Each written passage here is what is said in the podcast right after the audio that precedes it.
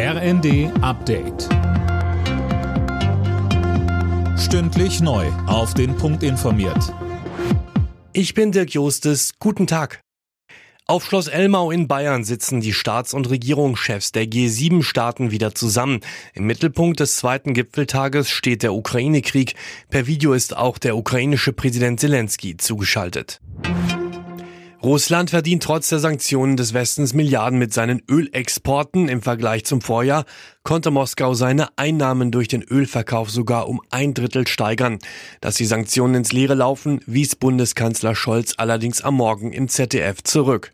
Die Sanktionen ergeben wirklich Sinn. Sie haben dazu beigetragen, dass die russische Wirtschaft erheblich geschwächt worden ist und sie wird es auch weiter. Denn ein Land, das vom technologischen Fortschritt mehr oder weniger abgeschnitten ist, wird in kurzer Zeit erheblich wirtschaftlich zurückfallen. Und deshalb ist es schon so, dass diese Sanktionen ihre Wirkung entfalten. Angesichts der hohen Inflation schlägt Bundeskanzler Scholz eine steuerfreie Einmalzahlung der Unternehmen an ihre Beschäftigten vor.